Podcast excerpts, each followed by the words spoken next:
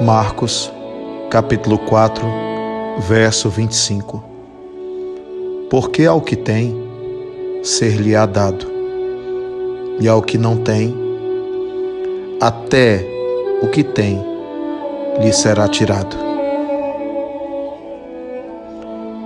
Você já parou para pensar sobre as bênçãos de Deus na sua vida? Você já parou para se observar? Para parar e perceber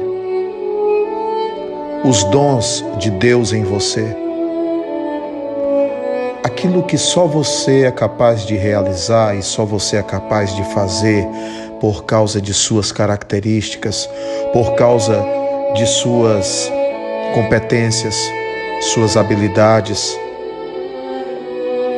isso tem a ver com a tua função no mundo. Isso tem a ver com o conjunto de tudo que tens para o exercício de um propósito. Se você usar esses talentos, se você multiplicar esses talentos,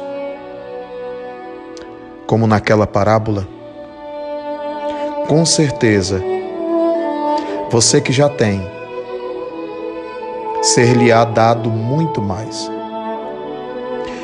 Mas se você enterrar o talento, se você usar os seus talentos não para o bem, se você atrofiar o uso dessas habilidades e dessas funções, pode ter certeza que até o que você não tem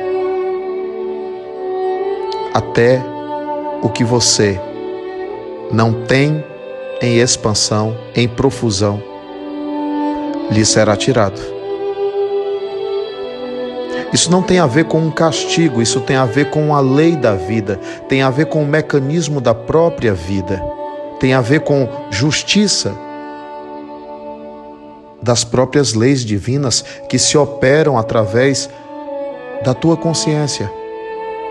A consciência é a voz de Deus gritando dentro de você. Por isso, se observe com mais carinho, se analise e se pergunte: estou usando todo o meu potencial para o progresso, para o bem, para Deus? Precisamos de evangelho na atitude.